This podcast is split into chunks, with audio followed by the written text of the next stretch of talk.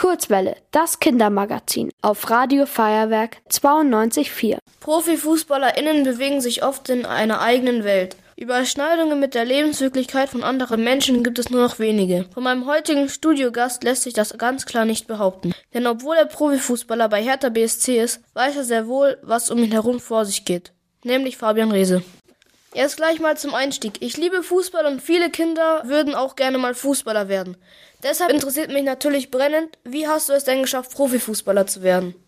Ganz zuallererst erstmal habe ich Fußball angefangen, weil es für mich der schönste Sport ist, den es gibt. Ich habe als kleiner Junge auf dem Rasen angefangen, Fußball zu spielen mit meinen Freunden, mit meinem Bruder und ähm, ja, bin dann stetig dran geblieben, habe viel dafür äh, investiert, habe äh, in meiner Jugend die meiste Zeit draußen auf dem Fußballplatz verbracht und dann ging es Schritt für Schritt irgendwann auf ein Nachwuchsleistungszentrum, aufs Internat und dann habe ich es geschafft, in der Profimannschaft mein erstes Spiel machen zu dürfen. Seit diesem Sommer spielst du bei Hertha BSC. Dafür musstest du ja auch aus Kiel nach Berlin umziehen. Wie schafft man es als Profifußballer, wenn man gewechselt hat, sich immer wieder neu zu motivieren und den neuen Verein so lieb zu gewinnen wie den alten? Erstmal bin ich extrem dankbar, das Privileg zu haben, Fußballprofi sein zu dürfen. Das ist ein Job, der extrem Spaß macht. Das ist mein Traumberuf. Von daher Motivationsprobleme habe ich da überhaupt keine. Und es ist immer unterschiedlich, wie man eine Beziehung zum Verein hat. Aber ich persönlich bin Fußballromantiker. Deswegen gehe ich nur und wechsle zu Vereinen, die mich interessieren, mit denen ich mich identifizieren kann. Und sowas wächst zusammen über gemeinsame Erfolge, längere Zeit, wo man im Verein ist, Mitspieler, Verantwortliche und irgendwann mag man den Verein immer mehr und er kann sich fast das nicht mehr vorstellen, ohne den zu sein. Und welchen äh, Fußballclub hast du in deiner Kindheit am liebsten gemocht? Ich hatte keinen speziellen. Ich hatte manchmal Barcelona, weil Ronaldinho da gespielt hat. Das war mein Lieblingsspieler. Ich hatte auch lange Haare und ein Stirnband. Schon in so kurzer Zeit hast du Hertha BSC zu dem einen oder anderen Sieg verholfen.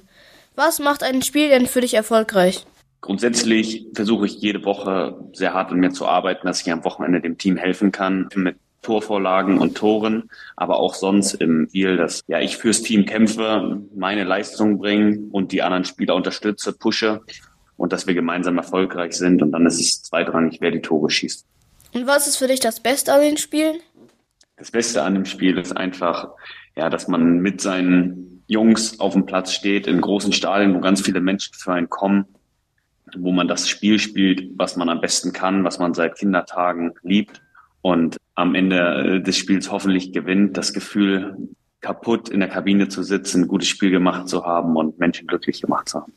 Was machst du so vor Spielen, um dich zu pushen? Wenn so viele Menschen im Stadion sind, da ist man eh generell ein bisschen angespannter, weil da sehr viel Druck auf einem lastet und ähm, man möchte ja auch bestmöglich das Spiel spielen, weil man unter der Woche viel dafür trainiert. Deswegen motivieren muss man sich nicht.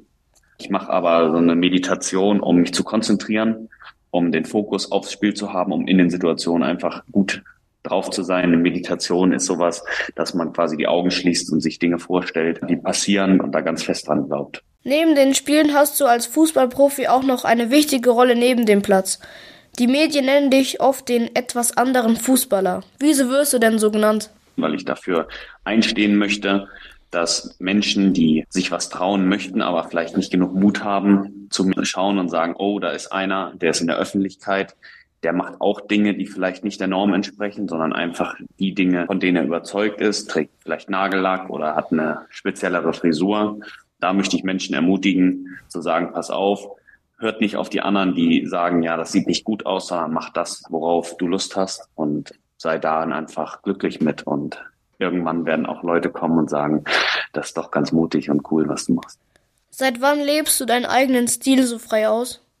Also ich war schon, wie eben schon gesagt, in der Jugend mit langen Haaren auch ein bisschen anders unterwegs als vielleicht die anderen Jungs in der Klasse. Aber ähm, in den letzten Jahren wurde es immer mehr. Mit meiner Freundin haben wir uns gesagt, äh, wir machen unser Ding und das klappt ganz gut. Und da äh, arbeiten wir dran, dass wir weniger auf andere hören, sondern dass wir das machen, was uns gut tut und was uns gefällt. Wie reagieren die Fans darauf, dass du anders bist und lebst als die meisten Fußballer? Grundsätzlich bekomme ich sehr viel Zuspruch und sehr schöne Nachrichten. Unter anderem sind da natürlich auch Nachrichten bei von anderen Fans, von anderen Fußballvereinen, die vielleicht etwas kritischer sind. Die kriegt man immer im Leben. Ich glaube, man kann nie allen es gerecht machen. Das ist auch gar nicht der Anspruch. Aber ich konzentriere mich viel mehr auf Menschen, die mir Zuspruch geben, die mir gutes Feedback geben und das freut mich und ehrt mich total und dafür mache ich jeden Tag weiter. Wie machst du das, dass es dir egal ist, was andere denken? Ich glaube, das ist ein Prozess, der nicht von heute auf morgen passieren kann. Da muss man in gewisse Weise reinwachsen und ja, den Mut jeden Morgen wieder aufbringen, weiterzugehen, weil es gibt mal Höhen und mal Tiefen. Aber ich glaube, solange du ein stabiles Gerüst zu Hause hast, in deinen eigenen vier Wänden und da Menschen um dich rum hast, die dich unterstützen, bedingungslos, hilft dir das auch in der Zeit, wenn vielleicht mal von außen hin ein bisschen mehr auf dich einprasselt. Und das ist bei mir der Fall. Äh, was machst du gerne, um deinen hektischen, medienüberfluteten Alltag zu entgehen? Das ist eine sehr gute Frage, weil ich glaube, durch die sozialen Medien passelt schon sehr viel auf einen Fußballer ein heutzutage. Ich habe Rituale mit meiner Freundin zu Hause, wo wir das Handy beiseite legen, wo wir uns nur auf unsere Privatsphäre konzentrieren, einfach nur mal ähm, das Sein genießen. Das hilft uns ganz gut. Ich habe ein Reel auf Instagram gesehen, wie deine Freundin deine Fußballschuhe repariert hat. Die meisten FußballerInnen würden kaputte Schuhe wahrscheinlich wegschmeißen. Wie hast du es geschafft, so bodenständig zu bleiben? Ja, ich bin der Junge, der damals angefangen ist, Fußball zu spielen auf dem Rasen, wo meine Mutter immer gesagt hat, Fabian, Achtung, du hast die neue Jeans an, nicht hinschmeißen. Und ich kam rein mit grünen äh, Knien. Und ich glaube, ich bin immer noch der Junge, der einiges von der Welt gesehen hat, aber ähm, noch lange nicht fertig ist und trotzdem sich versucht nicht zu verändern durch eventuellen Ruhm oder Geld, was man verdient, sondern einfach der Mensch zu bleiben, der man ist, der einen auszeichnet und einfach äh, nicht abhebt, weil man vielleicht irgendwas besonders gut kann. Danke für die Aufnahme und äh, viel Glück bei deinen Spielen. Ihr wollt auch ins Radio? Dann macht mit bei der Kurzwelle. Schreibt einfach eine E-Mail an radio@feuerwerk.de.